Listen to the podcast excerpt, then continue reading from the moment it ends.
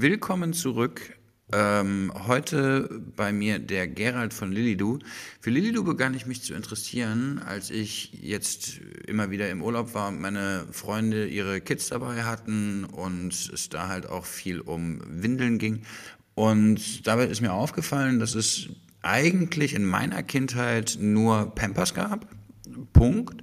Und Lilidu es aber geschafft hat, jetzt über die jüngere Vergangenheit, über eine sehr gut exekutierte Marketingstrategie ähm, aus diesem Pampers-Monopol im Prinzip mehr und mehr Stücke rauszuschneiden. Und wie sie das gemacht haben, das erzählt euch heute Gerald. Viel Spaß damit. Hallo und herzlich willkommen zu How to Sell Stuff Online Podcast. Heute bei mir Gerald von Lililu. Gerald, möchtest du mal sagen, wer du bist und was du machst? Hallo Moritz, ja, super gerne. Genau, ich bin ähm, Gerald, einer von zwei Gründern von Lilido. Ähm, wir haben Lilido 2015 ähm, in Frankfurt gegründet. Ähm, wir sind damals angetreten, den Windelmarkt, ähm, den wir als ein wenig verstaubt ähm, empfunden haben, aufzurütteln. Und das mit einem Windelabo, was wir online verkaufen, hautfreundliche Produkte, Designvielfalt, bequem zu dir nach Hause geliefert. Und genau, wir sind ähm, mittlerweile in sieben europäischen Märkten, von Deutschland bis nach Italien, Spanien vertreten. Und ähm, genau, alles hat ganz klassisch angefangen bei Sven im Wohnzimmer. Äh, mittlerweile ist das Ganze nicht mehr so kuschelig, sondern wir sind 230 Lilidus an zwei Standorten in Frankfurt, machen unsere eigene Logistik in Berlin. Genau, da stehen wir heute und ähm, Genau, sind jetzt mittlerweile zu einer Mehrmarkenplattform gewachsen. Ich weiß nicht, ob du das gesehen hattest. Wir bieten nicht nur Lilido an, wir haben auch mit Mia eine Damenhygienemarke letztes Jahr eingeführt. Wir haben mit Vivol kürzlich eine dritte Marke eingeführt im Bereich Inkontinenzprodukte. Genau, und ähm, wollen einfach weiter diesen Weg beschreiten, Multimarken, äh, Plattformen zu sein, ähm, uns da sehr fokussieren auf das Produkt, wiederkaufbare Produkte an den Markt bringen, ähm, das mit Fokus auf Europa und eben sehr kundenorientiert, datengetrieben und eben auf Skalierung ausgerichtet, unser Geschäftsmodell weiter voranzutreiben. Mhm. Ähm, verstehe ich. Und also, um mal Leuten ein Gefühl zu geben, redet ihr über Umsatz? Genau, wir haben, äh, haben letztes Jahr 60 äh, Millionen Euro Umsatz erzielt. Ähm, davon der Großteil, also 80 bis 90 Prozent im D2C-Geschäft, also im Online-Geschäft, das meiste eben auch wirklich auf Abo fokussiert, weil sich Windeln einfach dort anbieten, ein Produkt, was du sehr regelmäßig brauchst, über einen Zeitraum von drei Jahren. Ähm, da bieten wir eben dem Kunden die Möglichkeit, ähm, unser Abo, was man aber jederzeit ähm, flexibel kündigen oder ändern kann, ähm, einfach monatlich nach Hause geschickt zu bekommen oder in dem Speed, der für dich richtig ist, weil jeder wickelt ein wenig anders. Der eine wickelt öfter, der andere ist da vielleicht ein Tick entspannter. Genau, und haben für ähm, das letzte Jahr auch einen ganz, ganz für uns wichtigen Schritt gemacht. Und zwar ähm, war das das erste Jahr, in dem wir Break-Even waren. Das heißt, unser Dachmarkt dort ähm, profitabel, ähm, das Wachstum in anderen Märkten ähm, dadurch unterstützt. Und in Summe ähm, haben wir ja, ganz kleinen Betrag verdient, haben natürlich nicht das Ziel, jetzt profitabel zu sein, aber dadurch, glaube ich, gezeigt, dass, ähm, dass wir es können. Und das war für uns deswegen, glaube ich, ein sehr, sehr erfreuliches Jahr. Cool, freut mich. Also herzlichen Glückwunsch dazu. Ähm, ich würde gerne mal verstehen, was ist denn so, also du hast ja davon gesprochen, ihr habt mehrere Marken jetzt, im weiteren Sinne würde ich jetzt mal sagen, im Hygienebereich und ähm, auch innerhalb von Lilidu auch noch mehrere Produkte. Was ist denn so euer Split über die Merk über die Marken, über die Märkte und über die Produktkategorien? Ja, also unser ganz größter ähm, und ganz klar der, der, größte Teil ist Windeln. Ähm, der größte Markt da, unser Heimatmarkt Deutschland oder die Dachregion, ähm, aber eben auch ähm, Großteil unseres Umsatzes eben ähm, schon im Ausland ähm, Frankreich, Italien, Spanien sind da zu nennen. Ähm, und wenn wir uns auf die Produkte oder die Marken, dadurch, dass Lilido natürlich seit fünf, sechs Jahren die etablierteste Marke ist, ähm, auch im, ja, im hohen äh, mit fast über 90 Prozent die größte Marke. Das heißt, das, das ganz klar steht da im Fokus. Und wir sehen auch, dass Windeln natürlich der Umsatztreiber sind. Feuchttücher auch super wichtig, weil das ebenfalls ein Produkt ist, was du sehr regelmäßig brauchst. Und zudem versuchen wir durch unser Markenportfolio einfach dir weitere Produkte an die Hand zu geben, die du einmalig oder wiederkehrend dann ins Abo dazulegen kannst, wie Öle, Pflegeprodukte. Ähm, die sind aber mehr, um die Marke abzurunden, um das Gesamtbild einfach zu stärken. Ja, verstehe ich. Ähm, du warst ja selber lange bei Procter. Ähm, wie hattest du, also wie war denn der Markt, den du vorgefunden hattest? Ja, also Sven und ich haben uns bei, bei PNG kennengelernt. Ähm, was uns damals inspiriert hat, ist einfach ähm, das Zeitfenster, in dem wir uns da bewegen. Ähm, viele Kategorien ähm, verschieben sich, immer mehr Kunden kaufen online und das haben wir vor fünf Jahren ähm, auf vielen verschiedenen Märkten und Marken gesehen, ähm, dass zum Beispiel The Honest Company, Harry's, Dollar Shave Club, alles Marken waren, die in Kategorien, die gesättigt, die, ähm, die etabliert waren, eingetreten sind ähm, mit einem neuen Konzept, mit einem neuen, ähm, ja, einer neuen Marke und einem neuen Produkt für den Kunden und das Markenerlebnis einfach so geschaffen haben, dadurch, dass du es online bestellen konntest, es wurde dir geliefert und ähm, vor allem im Windelmarkt hat das ähm, eine neue Dimension aufgemacht und zwar der Designvielfalt. Ähm, eine Windel ist ja quasi die, ich nenne sie mal Funktionsunterhose für die ersten drei Jahre. Und die gibt's eben, wenn du sie stationär kaufst im Handel, ähm, ist es ein sehr voluminöses Produkt und das gibt's oft in einem Design. Und das ist natürlich für uns eine Möglichkeit gewesen, einfach mit Designvielfalt zu spielen, so ein bisschen diesen Fashion-Gedanken auf, auf die Kategorie zu applizieren. Ähm, und darüber hinaus haben wir einfach gesehen, dass es, ähm, ja, dass es super praktisch ist, wenn dir eben dieses 7 Kilo Paket jeden Monat geliefert wird und du es nicht tragen musst. Mhm. Okay, warte, das bedeutet im Umkehrschluss, weil der Direct-to-Consumer-Gedanke geht ja eigentlich davon aus, dass man ein Produkt auf irgendeine Weise besser macht, dadurch, dass man die Handelsmarge wegcuttet. Und mhm. ähm, eure Art, es besser zu machen, war dann halt, dass ihr gesagt habt, naja, im Prinzip reicht ja einfach die Convenience, dass es geliefert bekommt und wir gestalten es ansprechender oder habt ihr auch Veränderungen am Produkt gemacht? Oder was günstiger? Genau. Wir, wir schauen uns natürlich auch immer das Produkt, also Innovation steht da auch im Vordergrund. Ähm, das schauen wir uns an. Ähm, da ist zu nennen, dass wir zum Beispiel ähm, uns gefragt haben, okay, wie können wir das Produkt hautfreundlicher machen? Wie können wir es anders zertifizieren? Wir waren die Ersten, die ein Zertifikat mit in die Kategorie getragen haben, was eigentlich für Textilien sehr bekannt war, und zwar Ökotech Standard 100.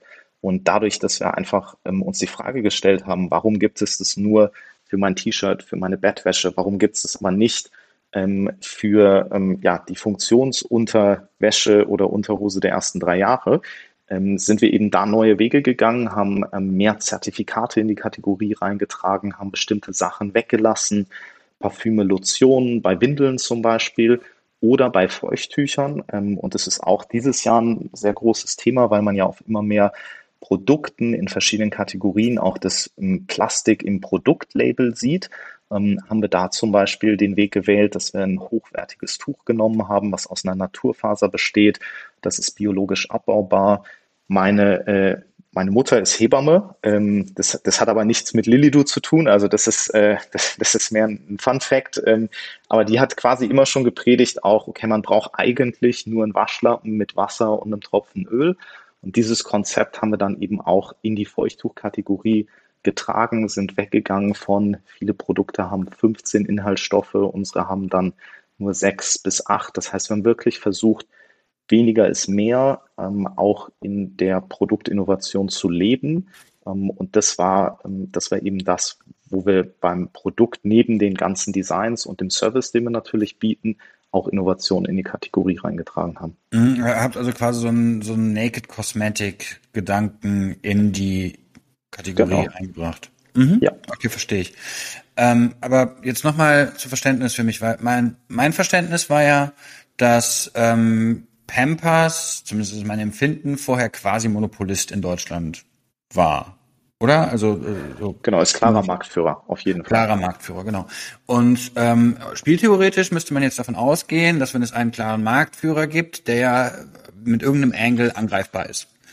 Und ähm, ihr seid jetzt gekommen über ähm, Naked, also Naked Cosmetic, dann über Zertifizierung und über Convenience ähm, im, im Produkt und über Gestaltung. Wenn ich genau. das richtig Correct. verstanden habe. Ja. Ähm, seid ihr denn preislich, ich habe es jetzt gar nicht verglichen, muss ich zu meiner Schande gestehen, ähm, on par mit dem ehemaligen Marktführer oder noch Marktführer, so rum? Ähm, oder seid oder habt ihr euch preislich darunter oder darüber positioniert? Genau, also wir versuchen immer die hochwertigsten Inhaltsstoffe auszuwählen, sei es jetzt bei unseren Ölen, sei es bei den Feuchttüchern oder auch bei den Windeln, so dass wir unsere Produkte dann anbieten auf Augenhöhe. Das heißt, ähm, wir versuchen nicht den Weg zu gehen, ähm, das Produkt deutlich günstiger zu machen, sondern wirklich in das Produkt investieren, in den Service investieren ähm, und somit sind wir ungefähr auf Augenhöhe zu dem Pampers-Preis, den wir gerade im Markt sehen. Okay, also euer Produkt ist nicht günstiger, sondern besser. Genau. Mhm, verstehe ich. Und was ist denn für eine, für eine Zielgruppe, für die das relevant ist? Also gibt es sowas für den klassischen Lilly-Kunden, außer der Tatsache, dass er wahrscheinlich ein Kind hat? Ja, also es gibt zwei Ebenen. Einmal schauen wir uns natürlich auf der Gestaltungsebene der Marke an, wo wir schon ein klares Verständnis dafür haben, ähm, ja, was, was haben wir für eine Persona, wo lebt die, ähm, was hat die für ein Umfeld, ähm, und da kann man sagen, dass wir ähm, zumindest anfänglich, als wir die Marke ähm, ins Leben gerufen haben, schon geschaut haben, okay, welche Marke würde denn ähm, für den, ja, ich nenne es mal im Prenzlauer Berg, für die im Prenzlauer Berg lebende Familie attraktiv sein, ne? ein bisschen in die Richtung Hipster ähm, und einfach was Neues, designtechnisch und, und vom Anspruch in die Kategorie tragen. Ähm, genau. Und was wir aber dann sehen heute ist, dass, ähm, dass wir ein ganz breites Spektrum von Kunden ansprechen, die sowohl in der Stadt leben als auch auf dem Land leben. Ähm, das ist in Deutschland so, das ist in anderen Ländern so. Das heißt, ähm, wir sehen da einfach, dass wir eine sehr breite Kundenschicht ansprechen und das ist auch, wie wir die Marke aufbauen wollen. Das heißt, wir wollen uns nicht in einer Ecke positionieren und sagen, wir sind nur die Ökomarke und sprechen dann ein ganz bestimmtes Klientel an, sondern wir wollen sagen, okay, wir, wir bauen mit Lilidu eine attraktive Marke mit einem sehr hochwertigen Produkt, was einfach die breite Masse anspricht. Natürlich im Marketing dann zugespitzt ähm, ist, einfach um ein bestimmtes Gefühl und ähm, ja, eine bestimmte Art von Familie ähm, sehr breit, breit darzustellen. Mhm, verstehe ich. Aber was ist das denn für eine Art von Familie? Ne? Also im, am Ende irgendeine Art, also gibt es eine Gemeinsamkeit außer der Tatsache, dass der Kunde halt online-affin ist innerhalb der, der Lelilu-Kundschaft? Ja, also was wir machen wollen, ist, wir wollen, ähm, und ich glaube, da sieht man, sieht man einen Umbruch, wie sich Familie definiert, ähm, dass es ja auch bei ganz vielen Familien nicht mehr so ist, du bekommst ähm, das Kind, hörst dann auf zu arbeiten, ähm, hängst deine eigene Persönlichkeit an den Nagel und bist dann nur noch Mama oder nur noch Papa, sondern einfach, dass wir die, ähm, ja, diese Diversität, ähm, jede Familie ist anders, dass wir das einfach mitbringen, verschiedene Aspekte aufzeigen, die aber nicht vorschreiben, wie bist du eine gute Mama, wie bist du ein guter Papa oder wie seid ihr eine glückliche Familie, so dass nur wenn du mit Lady du wickelst, morgens ähm, dein Kind dich anstrahlt, sondern einfach ähm, ja, durch verschiedene Aspekte einfach dort ähm, diese Vielfalt ähm, gelebt werden kann. Mhm, verstehe ich. Aber also ich würde jetzt einmal noch mal gerne zurück, weil also ich versuche gerade zu verstehen, wer trifft denn zum Beispiel die Kaufentscheidung? Also ist ähm, eine Windel etwas, was eher von Frauen gekauft wird oder eher von Männern? Wer macht denn so ein, so ein Windel-Abo bei euch? Wer schließt denn das ab? Sind das männliche oder weibliche Namen? Genau, es sind primär Frauen, die das abschließen, zum, zum größten Teil, aber es sind eben auch viele Männer dabei. Ähm, die, ähm, die Kaufentscheidung wird, glaube ich, zunehmend ähm, als Familie getroffen, aber man muss ganz klar sagen, dass, ähm, dass wir dann doch sehen, dass ähm, einfach die, die Vielzahl unserer Kunden weiblich ist. Ja, also ich würde jetzt rein intuitiv auch davon ausgehen, dass es schwierig ist, eine Windelentscheidung gegen die eigene Frau oder Freundin zu treffen. Wäre jetzt einfach mal so meine Hypothese. Ähm, du bist jetzt eben schon mal auf, auf Lilido als Marke eingegangen. Ne? Die, wie definiert ihr denn Lilido als Marke? Also für uns stehen echt ähm, verschiedene Aspekte im Vordergrund. Das ist einmal, dass wir, ähm, dass wir den Service verstehen wollen. Wie ähm, können wir dich als Kunden am besten mit unserem Produkt, aber eben auch mit unserem ähm, Servicegedanken in puncto Content, in puncto ähm, das, ähm, das Abo, wie du es bekommst, wann du es bekommst, wie du es gestalten kannst, ähm, wie wir es dir liefern, wo du es einkaufst, dass wir das einfach ähm, ganz breit fassen und ähm, dir damit den Zugang zu unserer Marke ähm, ermöglichen. Mhm. Und die Marke steht dann halt quasi für ein euer Verständnis von modernem Elternsein. Genau, richtig. Okay, verstehe ich. Ähm, was, was ist denn so ein, so ein, ähm, also wir hatten das eben im, Vorst ähm, im Vorgespräch schon mal, so ein Lifetime Value von einem ähm, Kind? Also wie, wie viel an Windeln braucht das denn am Ende? Ja. Ähm, wie viel Windeln genau verbraucht werden, hängt, glaube ich, ein bisschen ähm, natürlich auch von der, vom individuellen Wickelverhalten ab. Man kann aber ganz grob sagen, dass, ähm, dass du circa 200 Windeln ähm, pro Monat benötigst und ähm, das über circa drei Jahre. Das heißt, ähm, unser Abo ist so ausgelegt, dass du circa alle vier bis sechs Wochen eine Box von uns ähm, bekommst. Der Kunde kann das im Abo auch selber einstellen. Das heißt, du kannst auch definieren, ich möchte alle drei Wochen, ich möchte alle acht Wochen ähm, eine Box bekommen. Das ist ganz, ganz äh, dir und der Familie überlassen. Und ähm, genau, das heißt, äh, pro Monat gibst du circa 40 bis 50 Euro pro Windeln aus und das macht dann über drei Jahre ähm, bis zu 2000 Euro. Mhm, also, äh, also Windeln sind teuer. Windeln sind nicht billig. Kann man dann am Ende mal so sagen. Okay, ähm, genau. Spannend. Und, und jetzt für mich mal zum Verständnis der, der Kundenreise. Ist es so, dass ähm, das wäre meine Hypothese, zumindest so wie ich junge Eltern kennenlerne, dass die sich früh für eine Windelmarke entscheiden und dann daran bleiben, also dass die sehr treu sind? Oder merkt ihr bei euch im Abo, dass Leute regelmäßig wieder raus und wieder rein cyclen? Ja, also was wir versuchen ist natürlich, den Kunden so früh wie möglich zu bekommen und schon für unsere Marke zu begeistern. Und es fängt ähm, in der Schwangerschaft an. Mhm. Ähm, da versuchen wir mit unserem Marketing sehr stark auf den Bereich Content zu setzen. Ähm, wir haben zum Beispiel ein Mom Life Magazin, wo du alles rund um das Thema Schwangerschaft und die Trimester findest. Ähm, wir haben eine App, wo du ähm, ähnlich wie bei Tinder kannst du ähm, Namen äh, swipen.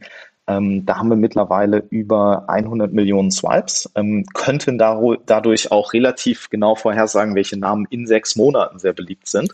Ähm, und da kannst du beispielsweise mit deinem Partner oder mit deiner Partnerin connecten und ähm, ja auch, auch äh, Namensmatches haben. Tatsächlich auch im Freundeskreis echt schon einige Freunde, ähm, die darüber ähm, den Namen gefunden haben. das ist immer, immer ganz, äh, ganz lustig, das zu hören. Ähm, genau, und somit versuchen wir den Kunden sehr früh an Lilido heranzuführen, weil natürlich die drei Jahre uns schon ähm, in dem Aspekt limitieren. Wir müssen ganz vorne einsteigen. Wir wollen den Kunden ab Tag eins haben, haben da verschiedene Möglichkeiten, ähm, haben zum Beispiel auch Produkte auf den Markt gebracht, wie ein Schwangerschaftsöl, dass du es einfach die Marke schon ähm, in der Schwangerschaft für dich selber erleben kannst und unsere Qualität schätzen lernen kannst. Und dann ist unser Testpaket eine Möglichkeit, ähm, wie du ähm, wie du mehr oder minder gratis ähm, unsere Produkte nach Hause geliefert bekommen kannst, ähm, mit 10 Windeln, 15 Feuchttüchern einfach mal loswickeln ähm, nach der Geburt, um dann natürlich möglichst schnell bei uns auch im Abo zu landen oder uns am Regal zu kaufen im Handel. Und was man dann sieht, ist, dass ähm, nach den ersten ein, zwei, drei Boxen natürlich die Dropraten am höchsten sind, einfach weil sich da entscheidet, okay, ist das die richtige Windel für mich? Jedes Kind ist auch anders. Ähm, es gibt höher gewachsene, ähm, äh, kleinere Kinder, es ne, gibt, gibt alle möglichen ähm, Kombinationen, wo eine Windel sehr gut passen kann oder eben anatomisch auch die ein oder andere Windel der Konkurrenz besser passt. Und ähm, an dem Punkt entscheidet sich einfach, ähm, ob du bei Lilidu bleibst. Und dann ab Box 4 sehen wir eben sehr stabile Kohorten, mit sehr treuen Kunden, die dann auch teilweise über Jahre bleiben und auch über Kinder hinaus. Und wir haben auch noch Kunden, die seit 2015 aktiv sind und damit sicherlich nicht mehr das erste Kind wickeln. Ja, ähm, aktiv finde ich da einen schönen Ausdruck. Ähm, der Okay, das, das, das verstehe ich. Das heißt, eigentlich willst du so von der Kundenreise den Kunden haben in dem Moment, wo er merkt, er bekommt ein Kind. Ne? Also, ja. und das ist dann wahrscheinlich klassisches SEO und Content Marketing, wie du ja eben sagtest. Also ähm, dieser ganze geburtsvorbereitende Kram, dann halt irgendwie über über verschiedene Content-Sachen ranzugehen. Ähm, und dann wisst ihr strukturell, dass ihr nach dem dritten Monat eine Droprate habt. Das heißt, ihr werdet da dann wahrscheinlich irgendwie eine, eine so eine Churn Prevention Strecke haben, ähm, die ihr da eingeht. Da würde würd ich gleich nochmal drauf eingehen. Ähm, und dann ab dem dritten Monat wisst ihr, der Kunde bleibt, aber bleibt er dann auch wirklich quasi, bis die Windeln durch sind? So wie du es gesagt hast, dann im Zweifel ja, ja, ne? Dann ist er treu. Genau, das, das wäre natürlich das Ziel. Ähm, es gibt, glaube ich, wenige Kategorien, ähm, die mir bekannt sind, wo man so genau den Markeneintritt bestimmen kann wie bei Windeln. Und ähm, weil da gibt's halt einfach den Tag der Geburt. Und ab dem Moment brauche ich, die, brauche ich das Produkt. Das heißt, das ist für uns ein sehr spitzer Moment, wo wir natürlich vorher, wie du es eben auch gesagt hast, versuchen, schon vorher den Kunden für uns ähm, zu begeistern mit der Geburt dann auch wirklich mit Windeln zu beliefern. Ähm, und was wir eben versuchen, ist, dass du auch über die Zeit hinaus den Spaß mit Lilly du behältst. Also es gibt immer wieder äh, In-Out-Collection, wie du es aus der Fashion-Branche kennen würdest, damit du ähm, natürlich auch dich in drei Jahren nicht satt siehst an unseren Designs, immer mehr entdecken kannst. Es gibt auch unterschiedliche Produktkonzepte. Also es gibt die klassische Windel und dann gibt es, wenn das Kind größer wird, vielleicht auch nicht mehr auf den Wickeltisch möchte, ähm, gibt es ähm, sogenannte Pants. Das heißt, das sind einfach äh, Windelhöschen, die man hochziehen kann. Ähm, und das, da gibt es natürlich ja einfach immer wieder Punkte, wo, wo der ein oder andere Kunde uns verlässt. Aber wir sehen ähm, sehr stabile Kohorten ähm, und dass wir eben den Kunden einfach sehr lange halten können. Im Idealfall bis zu Kind Nummer zwei und oder drei. Mhm. Okay, das bedeutet ja, ihr habt einen relativ betrachtet ziemlich hohen erwartbaren Customer Lifetime Value, zumindest wenn ihr die Leute über die über diese diesen diesen Gap einmal drüber bekommt. Ähm, dann würde ich mir die Frage stellen, wie macht man da dann Marketing dafür? Also fangen wir mal ganz ähm, einfach an mit, ähm, wo kommt denn der Traffic eures Webshops her, so im Split?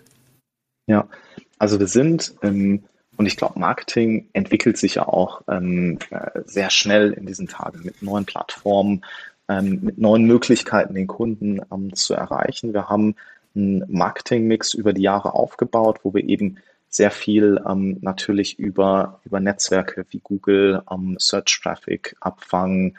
Ähm, es ist eine Kategorie, in der, der sehr viel gesucht wird. Das machen wir natürlich über bezahlt äh, bezahlte Ads, aber eben auch durch immer mehr ähm, Content, den wir in unseren Magazinen haben, um da im SEO-Bereich zu gewinnen. Dann haben wir natürlich ähm, auch Facebook, Instagram ist eine, ist eine gute Möglichkeit, unser Produkt einfach auch visuell dort zu bewerben. Ähm, und dann versuchen wir neben TV, was wir, was wir auch immer wieder machen, ähm, wo man noch viele Leute erreicht, aber immer mehr Fokus zu setzen auf eben solche, ähm, solche Content-affinen Kanäle wie die App ne, mit unserem Namensfinder, solche Sachen, um wirklich zu sagen, okay, wir wollen an den Kunden dem was bieten und ihm nicht nur sagen, kennst du Lilly, du hautfreundliche Windeln, sondern wirklich an uns binden durch, durch hochwertigen Content. Und die Strategie haben wir seit zwei Jahren, verfolgen wir die ungefähr.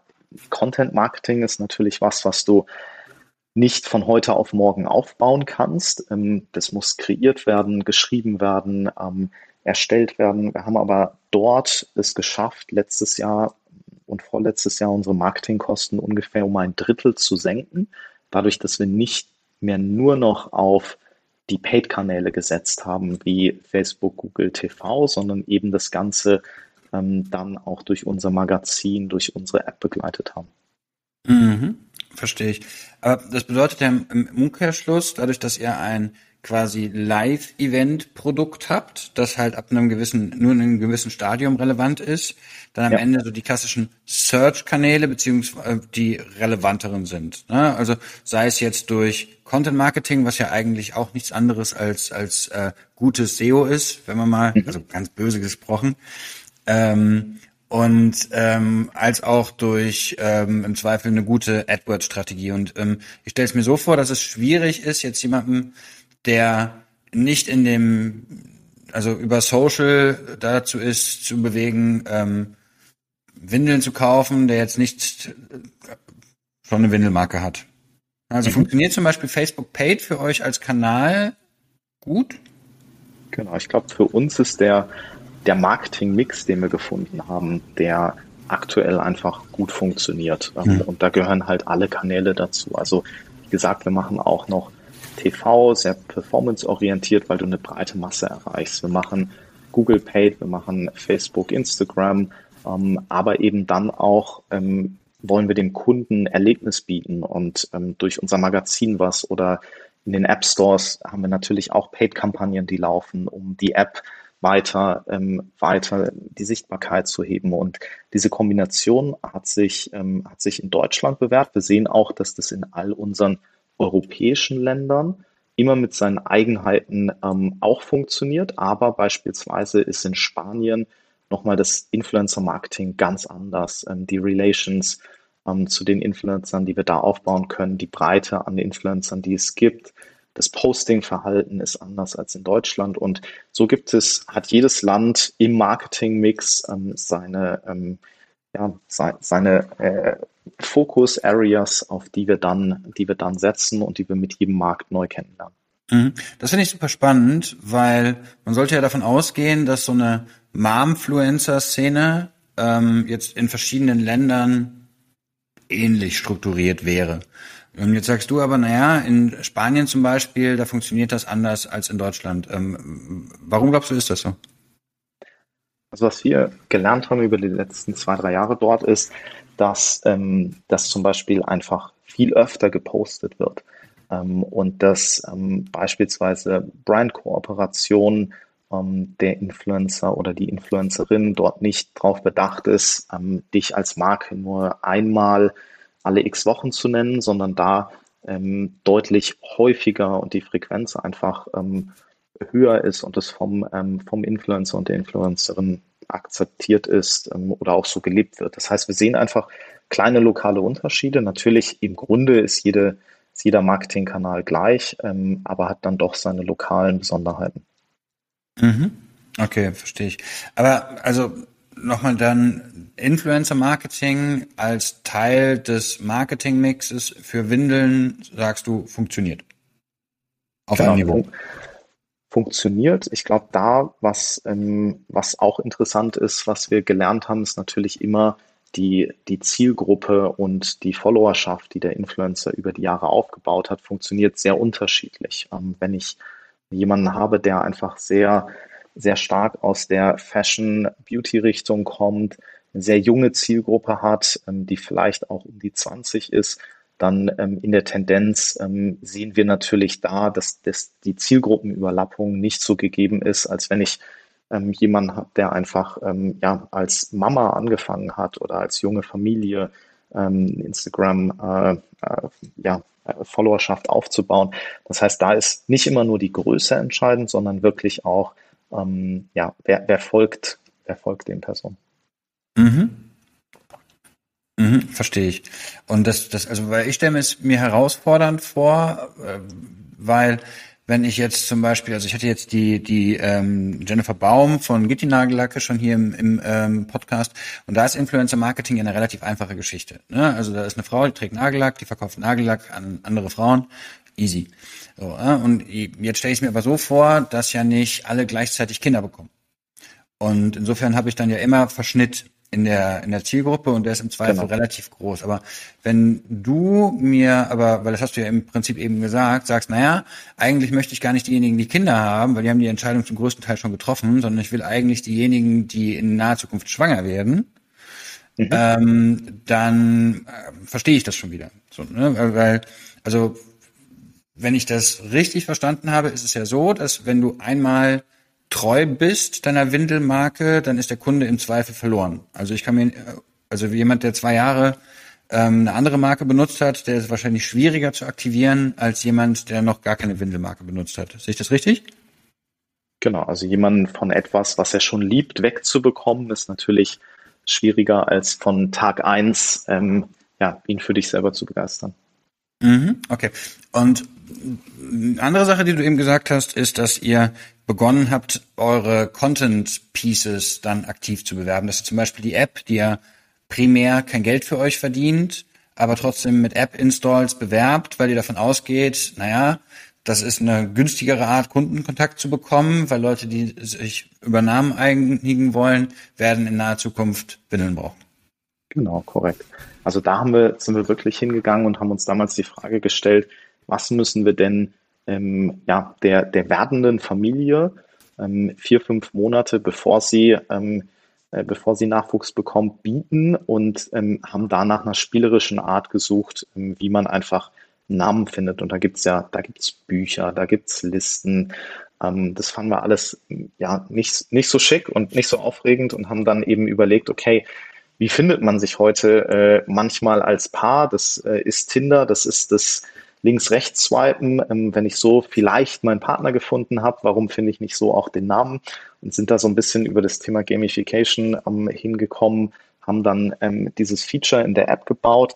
Mittlerweile, dadurch, dass wir gesehen haben, dass das einfach so viele Kunden nutzen und so viele junge und werdende Familien, ähm, haben wir es dann ähm, die App auch an unser Shopsystem angebunden. Das heißt, mittlerweile kannst du dann auch über die App kaufen, du kannst dein Abo darüber managen.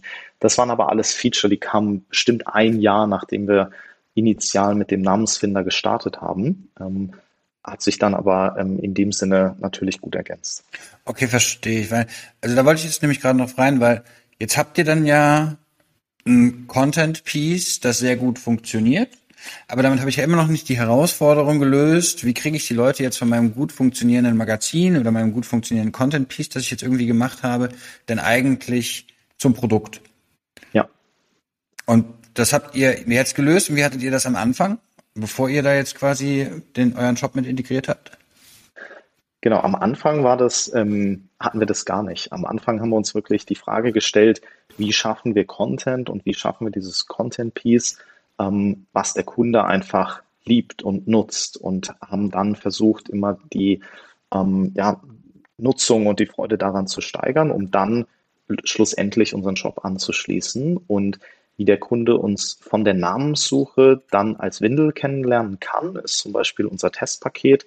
Ähm, wir schenken dir die Produkte, du zahlst den Versand ähm, und ähm, wir schicken dir 10 Windeln, 15 Feuchttücher. Dann kannst du einfach mal, ja, entweder, falls du schon deinen dein Nachwuchs hast, kannst du loswickeln oder natürlich hast was zu Hause direkt für, für die Momente nach der Geburt. Und da sehen wir einfach, dass das eine sehr gute Möglichkeit ist, dem Kunden ähm, unser Produkt nahezubringen, dass er einfach mal Test wickeln kann und sehen dann, dass ähm, ja einfach, weil das Produkt aus unserer Sicht auch sehr gut ist, ähm, dann einfach die Kunden auch direkt ins Abo kommen. Mhm. Ähm, du hast gerade von diesem Testpaket gesprochen. Ne? Also es ist ja so, dass ihr auf eurer Webseite ähm, die Möglichkeit habt, dass man das Produkt, also ein Abo abschließen kann. Kann ich das Produkt genau. auch einfach so kaufen? ohne Lieferung? Genau, du kannst es einfach so kaufen. Du kriegst aber einen ähm, 25% äh, Rabatt, wenn du es im Abo nimmst. Das Abo ja. ist, wie gesagt, voll flexibel. Du kannst es ändern. Ähm, und das sieht man auch, dass das die meisten Kunden einfach, einfach auf dem Weg machen. Und ist der übliche Einstieg dann auch über das Testpaket? Dass, dass ihr beobachtet, die meisten sagen erstmal, ja, schick's mir mal zehn Tage und dann verlängert sich's? Ja, wir sehen dass das nutzen sehr viele Kunden, die noch nicht zum Beispiel über Freunde von uns gehört haben, aber wir sehen auch, dass sehr viele Kunden direkt ins Abo kommen. Ähm, und das sind dann typischerweise Kunden, die vorher mit Word of Mouth über uns ähm, schon gehört haben, Empfehlungen von Freunden sind. Ähm, und das heißt, das Testpaket ist für uns ein wichtiger Einstiegspunkt, aber nicht der alleinige. Okay, verstehe ich.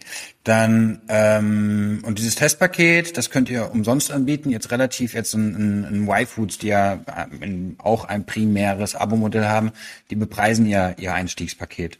Und ihr könnt das aber anders machen, weil ihr davon ausgeht, dass der Custom Lifetime Value nach vorne raus so hoch ist und die Windeln relativ dazu dann eben günstig, dass ihr sagt, okay, kriegst du umsonst. Genau. Also wir verlieren mit dem Testpaket aktiv Geld. Zählen das natürlich zu unseren CACs, also den Custom Acquisition Kosten hinzu. Und entsprechend ist das eben auf der Customer Journey ins Abo ist es eben ein Zwischenschritt. Mhm. Ja. Ähm, zwei Themen, die wir noch nicht bearbeitet haben, sind zum mhm. einen, dass ich ja beobachtet habe, dass ihr jetzt immer mehr in Richtung Nachhaltigkeit ähm, unterwegs seid und da immer mehr Dinge tut. Ähm, was ist denn da eure Reise? Ist das aus einem Kundenwunsch heraus entstanden oder wie war da der Weg? Ja, also wir haben, wir haben das, ähm, das Thema Nachhaltigkeit ähm, und Verzicht auf bestimmte Inhaltsstoffe haben wir schon von Tag eins. Das heißt auch 2015, als wir gestartet sind, haben wir uns eben die Frage gestellt, was können wir weglassen? Weil es natürlich immer leichter ist, ähm, irgendwie mehr in deine Produkte reinzumachen, seien es Konservierungsmittel, seien es ähm, billige Inhaltsstoffe, haben uns da wirklich die Frage gestellt, okay, wie können wir das hochwertigste Produkt kreieren und ähm, wie können wir das auch für die Natur und für die Haut bestmöglich aufsetzen. Ähm, haben dann damit, damit gestartet, dass zum Beispiel unsere Feuchttücher, von denen ich eben ganz kurz schon erzählt hatte, eine Naturfaser haben. Ähm, die sind biologisch abbaubar. Ähm, bei den Windeln ähm, haben wir ähm, äh, haben wir von Anfang an auf Parfüme und Lotionen verzichtet und haben dann äh, in 2020 ein Projekt ins Leben gerufen, Lily Do Green, ähm, wo wir wirklich nochmal hinterfragen wollten, okay, wie können wir unser Produkt noch grüner machen? Und was wir da gemacht haben, ist, wir haben mit Lily Do Green ähm, eine kleine Revolution gestartet. Ähm, wir haben die erste Windel im Papierbeutel, die wir heute anbieten. Das heißt, wir sind weggegangen von der Plastikverpackung hin zur Papierverpackung ähm, dann haben wir auf äh, den Zellstoff, der in der Windel ist, den haben wir nicht länger gebleicht. Ähm, den bieten wir ungebleicht an, so ein bisschen wie bei recyceltem Toilettenpapier, wo das Produkt einfach nicht ganz weiß ist. Ähm, somit verzichten wir da auf einen Zwischenschritt in der Produktion ähm, und haben eine Kooperation gestartet mit der Plastic Bank ähm, weil unser Produkt weiterhin zum Beispiel kleine Superabsorberkugeln beinhaltet, die einfach ähm, ja, aus, aus Mineralöl sind und was wir da machen, ist, wir ähm, sammeln an anderer Stelle 110 Prozent des verwendeten Plastiks wieder ein. Das heißt, wir versuchen so unseren Fußabdruck zu minimieren, haben jetzt mit der Plastic Bank, die sammeln dann für uns in Haiti, Indonesien 110 Prozent des Plastiks, was wir bei uns verwenden, ähm, dort ein, immer in ähm, Nähe zum Meer. Ähm, genau, so, so mitigieren wir unseren Plastikfußabdruck ein wenig und haben uns dann Anfang 2021 die Frage gestellt, okay, das Klima ist ein Riesenthema für uns, was können wir da tun? Ähm, und haben angefangen, unseren Klimafußabdruck zu verstehen und uns das Ziel gesetzt, wir wollen als Firma klimaneutral werden. Ähm, und zwar von Produktion bis Entsorgung über die Transportwege, darüber auch, wie kommen unsere Mitarbeiter und Kollegen ins Büro, ähm, in Frankfurt, aber auch im Logistikzentrum. Ähm, dann, wie sind eigentlich unsere Webseiten und Apps gehostet? Was haben wir da für einen Stromverbrauch? Und was wir dann gemacht haben, jetzt über das Jahr hinweg, wir haben A, unseren Fußabdruck verstanden. Das heißt, als erstes mit Partnern wie Climate Partner, CO2 Logic und anderen, ähm, anderen Auditoren gearbeitet, die eben mit uns unseren Klimafußabdruck verstehen in puncto CO2. Den gleichen wir jetzt aus weil es natürlich nicht möglich ist, von, von einem Tag auf den anderen dort ähm, komplett klimaneutral zu werden. Das heißt, wir klimaneutralisieren den, haben da auch dieses Jahr schon über 5000 Tonnen CO2 ausgeglichen, ähm, werden in den nächsten Wochen es hoffentlich schaffen, komplett klimaneutral zu sein. Ähm, dann als Firma auf all diesen Aspekten und dann beginnt der größte Teil der Arbeit und zwar, dass wir dann peu à peu, nachdem wir es verstanden haben, ausgeglichen haben, das Ganze auch reduzieren. Und damit wollen wir einfach einen ja, kleinen Beitrag leisten, vielleicht einen Trend setzen, dass das in unserer Industrie immer mehr machen ähm, und einfach was, ähm, was fürs Klima tun, weil ich glaube, da ähm, braucht man nicht lange drüber reden, ähm, dass da dringendes Handeln erforderlich ist. Mhm. Aber ähm, verstehe ich, das sind ja in den meisten Fällen erstmal Investitionskosten. So, und diese Investitionskosten macht man ja, weil man die Hoffnung hat, dass man sie nach vorne raus ähm, erklären kann und dadurch quasi nochmal einen Marketingvorteil hat. Ähm, also hoffentlich, ne? Also man macht es natürlich auch, wenn man es sinnvoll findet und richtig, aber äh, wenn man Nachhaltigkeit schafft, da wo der Kunde keine Lust hat, sie einem zu bezahlen, dann ist es im Zweifel fürs Geschäft keine richtig gute Entscheidung. Ähm, worauf ich hinaus möchte, ist, merkt ihr, dass ihr eine Kundschaft ansprecht mit der neuen ähm, Go Green, hast du gesagt, hieß es? Genau, Lily Go Green, ja.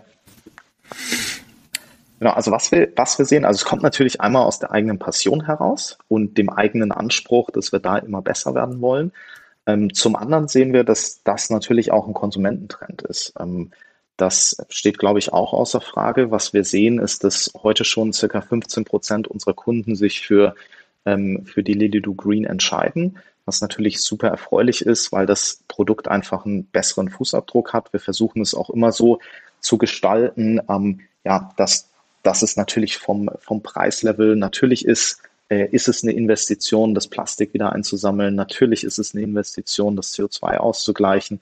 Aber wir freuen uns da einfach über jeden Kunden, der mit uns diesen Weg mitgeht ähm, und natürlich auch einfach ja, einen Trend zu setzen. Ähm, wenn nur wir das machen, ähm, dann passiert, ähm, passiert ein bisschen, aber nicht genug, so dass wir einfach dadurch hoffen, dass immer mehr Marken diesen Weg auch mit uns gehen. Ähm, und somit ist es, ja, würde ich sagen, steht am Anfang wirklich diese Ambition. Kurzfristig ist es wahrscheinlich ein Marketingvorteil, der aber hoffentlich langfristig, dadurch, dass uns viele folgen werden, dann auch wieder weggeht. Mhm. Okay, verstehe ich. Ähm, jetzt habe ich ein bisschen vergessen, was ich fragen wollte. Irgendwas, wir hatten das Testpaket, wir hatten eure Nachhaltigkeitsinitiative. Ähm, ah ja, ähm, ihr hat, du hast vorhin mal gesagt, dass ihr 80 Prozent Direct-to-Consumer über den eigenen Webshop macht. Ähm, eine Frage, die sich mir da stellen würde, ist, ähm, habt ihr eine Stationärhandelspräsenz? Ich habe sie noch nicht wahrgenommen. Und wenn ja, was ist da eure Strategie drauf? Genau. Also wir sind, wir sind im D2C-Bereich gestartet weil uns das einfach die Möglichkeit gibt, da haben wir vorhin drüber gesprochen, Designvielfalt, Service, schnelleren Kundenzugang. Ähm, was, was wir da einfach sehen, wir sind dort enorm schnell, wir können kleine Tests machen, wir sind aber auch sehr skalierbar ähm, über Landesgrenzen hinweg. Ähm, wir haben für uns ähm, dadurch die Möglichkeit, ein klares Verständnis aufzubauen, wer kauft uns, was ist unser Kunde, was kommt von der Marke gut an, ähm, und wie können wir immer mehr Kunden gewinnen. Aber wir wollen am Ende dort verkaufen, wo unser Kunde ist. Und das ist immer mehr online, aber das ist eben auch zu einem sehr großen Teil noch offline ähm, und im Handel und wird aus unserer Sicht auch da weiter Bestand haben, sodass wir ähm, in unserer Strategie wirklich ähm, Omnichannel denken ähm, und uns über jede Packung Lilido freuen, ob sie im Handel verkauft wird, ob sie im Abo verkauft wird. Das heißt, wir wollen uns da wo wir im ähm, Direct-to-Consumer-Bereich gestartet sind, einfach immer mehr öffnen und sehen, dass dadurch, dass unsere Marke auch immer stärker wird, zum Beispiel ähm, in Deutschland kennen 75 Prozent der jungen Familien Lilido. Und dadurch ähm, wird das Ganze natürlich auch immer attraktiver für den Handel, weil wir da eine sehr ähm, äh, ja, kaufstarke Zielgruppe in den Handel tragen und wollen da einfach immer breiter uns aufstellen. Wir sind heute schon bei DM, Butnikowski in Deutschland gelistet, bei Flink, sind in Österreich bei Bipa und Billa. Das heißt, du findest uns an vielen Regalen schon, ähm, bis hin zu Planeta Huerto in Spanien und wollen es einfach weiter ausbauen. Einfach mit der Ambition, dem Kunden dort, wo er einkauft, das Produkt zugänglich zu machen. Mhm. Okay, kann ich nachvollziehen. Und ihr hattet da jetzt keine Bedenken innerhalb, dass ihr euren eigenen Umsatz dadurch kannibalisiert, sondern sagt, naja, wir gehen davon aus, dass der Kunde, wenn wir sagen, wir und einer unserer Markenkerne ist Convenience, dann auch, wenn er eben im Supermarkt steht, das jetzt im Supermarkt gerne mitnehmen möchte. Beziehungsweise im DM.